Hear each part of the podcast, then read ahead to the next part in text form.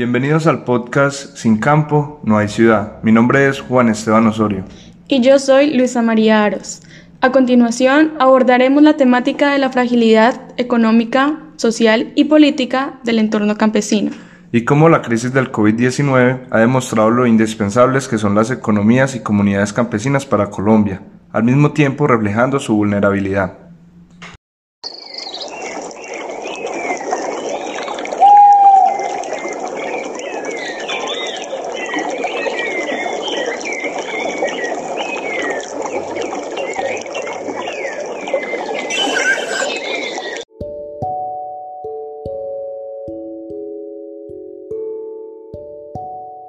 No tienen seguridad social, ni conocen que son festivos o vacaciones. Al final de un día al sol y al agua, vuelven con 25 mil pesos a casa si tienen suerte.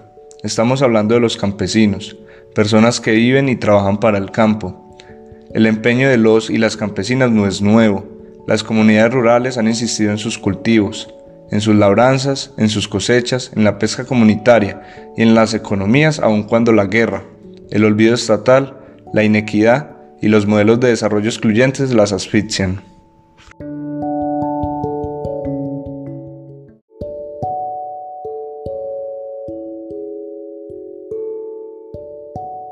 Los campesinos y campesinas de Colombia no dejan de trabajar la tierra en tiempo de crisis. Sus labores no tienen paréntesis porque de ellas depende en buena medida la seguridad alimentaria del país y por tanto la calidad de vida y el bienestar de millones de personas. De acuerdo con el Ministerio de Agricultura, la agricultura campesina, familiar y comunitaria produce más del 70% de los alimentos del país. Es la actividad que más empleos rurales genera y cumple un papel invaluable para la conservación de la agrobiodiversidad.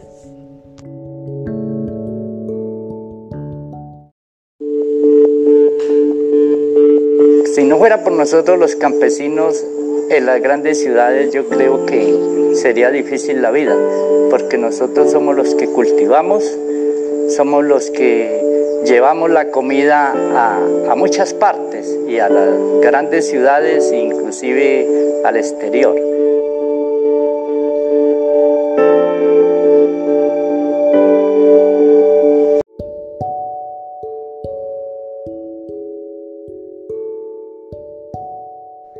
Colombia hay alrededor de 5 millones de trabajadores, de los cuales el 85% desarrollan actividades laborales de manera informal. Son trabajadores que no cuentan con un salario fijo y sus desventajas son más grandes que las ventajas. La mandataria indicó que en Colombia el 44% de los trabajadores ganan menos del salario mínimo. Los campesinos y sus familias cuentan con bajos salarios, falta de atención médica, Además, que su trabajo es una competencia desleal contra de las empresas que sí pagan impuestos y cumplen con las regulaciones.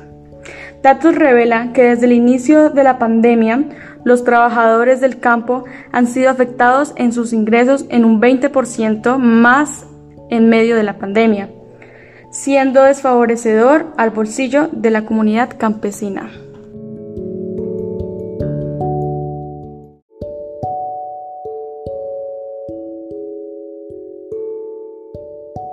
Ejemplo de esta situación es la historia de Floralba Rodríguez, quien ha vivido toda su vida en una finca de Samaca, Boyacá. En sus 40 años de vida no conoce otro oficio que no sea vivir de la tierra. Con este trabajo sacó adelante a sus nueve hijos, tres de ellos ya viven fuera y se mantienen por sí mismos. Pero Floralba y su esposo deben mantener a los otros seis. Se levanta a las 3 de la mañana a listar el ganado y se va a arreglar la tierra de su cultivo de papas, que es el que más ganancia le daba, por lo menos hasta el pasado mes de septiembre, cuando las cosas comenzaron a complicarse. Los bajos precios del bulto de papa, que se registran desde hace dos meses, tienen una crisis a los campesinos boyacenses, que antes vendían el bulto a 50 mil pesos y ahora solo les dan 8 mil pesos por la producción. Muchos de ellos deben salir con el bulto al hombro en las carreteras para poder venderlo. Indica Floralba que antes vendían unos 5 viajes y ahora solo un viaje por mucho a la semana. No tenemos quien nos compre, pues nos quedamos con toda la papa regada en la finca. Acá hay mucha papa. No entendemos por qué importan. Eso nos baja los precios. Llevar los bultos de papa a las centrales de abastos hace que el precio se encarezca, dice Floralba. Nosotros tenemos que pagar obreros y la llevada porque acá estamos retirados. A veces nos ha tocado sacarlo a lomo de mula.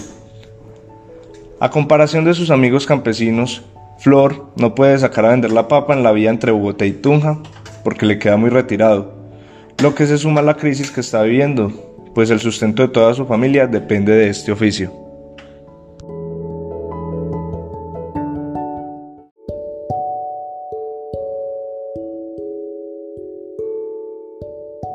Mi nombre es Julio César Moscoso, cultivador de pimentón del municipio de Mistrato Risaralda. Estoy ubicado en la finca eh, María Pabla, eh, Villa Pablo, perdón, eh, Vereda La Villada.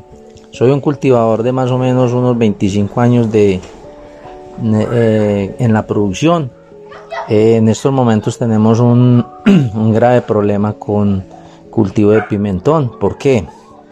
porque supuestamente el gobierno eh, nos dio unas, eh, con lo de la pandemia, dio unas ayudas para los pequeños productores y esto no se ha, no se ha dado en, en, la, en el futuro.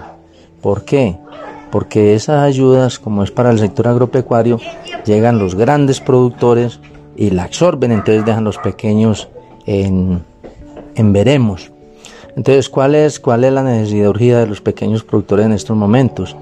de que el gobierno cree un espacio o una ayuda de un seguro de producción, donde el pequeño agricultor pueda hacer sus siembras y a la vez tenga una, una oportunidad en caso de que el cultivo fracase, una oportunidad para que siga produciendo. El pequeño productor en estos momentos, eh, él produce, pero eh, es incierta su comercialización. Como su desarrollo del cultivo es incierta la producción, entonces ¿qué necesitamos? Que el gobierno nos dé la oportunidad de que las siembras que se van a hacer en los diferentes municipios en el país para los pequeños productores sea programada.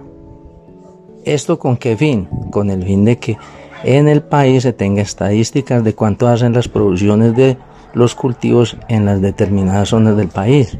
¿Para qué? para que le aseguremos la producción de los productos y la comercialización a esos productores y tengan una seguridad en su venta. Además, en estos momentos el, agricultor, por decir algo, produce una tonelada de pimentón. Esa tonelada de pimentón usted, el agricultor, la envía al, centro de, de acopio o mercasa ¿Y qué le van a decir allá? Ah, es que hay mucho pimentón, eso se lo pagamos a, a determinado precio. Más bajito de pronto del costo de producción del producto. Entonces, ¿esto que obliga? A que el agricultor cada día se desanime más y, y no quiera producir, porque los gastos de producción y todo lo que implica el costo de ese cultivo no es lo suficientemente rentable. Eso hace que la producción en el país vaya disminuyendo y fortalezca a los grandes empresarios. Va a llegar el momento donde los grandes empresarios van a absorber esos pequeños productores, entonces este país se va a quedar sin una diversificación de producción.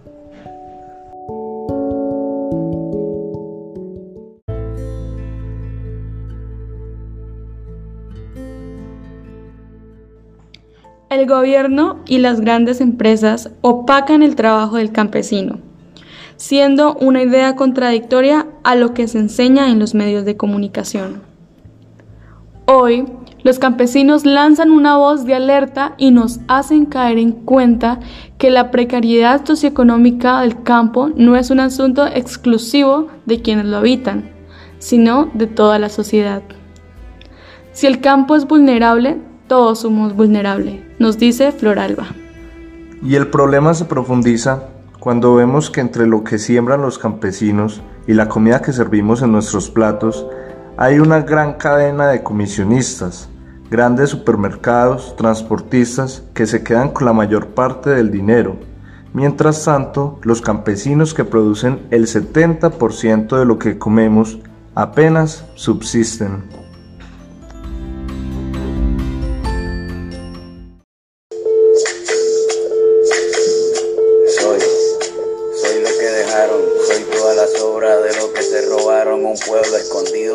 alma, mi piel es de cuero, por eso aguanta cualquier clima. Soy una fábrica de humo, mano de obra campesina para tu consumo. Frente de frío en el medio del verano, el amor. Vemos almacenes como el éxito, Olímpica, Jumbo, Carulla, etc. Venden el producto entre 3 y 4 veces más de lo que se consigue apoyando directamente al campesino. Aún así, nos quejamos por los precios elevados y exigimos días sin IVA pese que apoyar al campesino, además de cuidar el bolsillo, no tiene impuestos. Soy Maradona contra Inglaterra, anotándote dos goles. Soy lo que sostiene mi bandera, la espina dorsal del planeta en mi cordillera. Soy lo que me enseñó mi padre, el que no quiere a su patria, no quiere a su madre. Soy América Latina, un pueblo sin pierna, pero que camina. Oye, tú no puedes comprar al viento.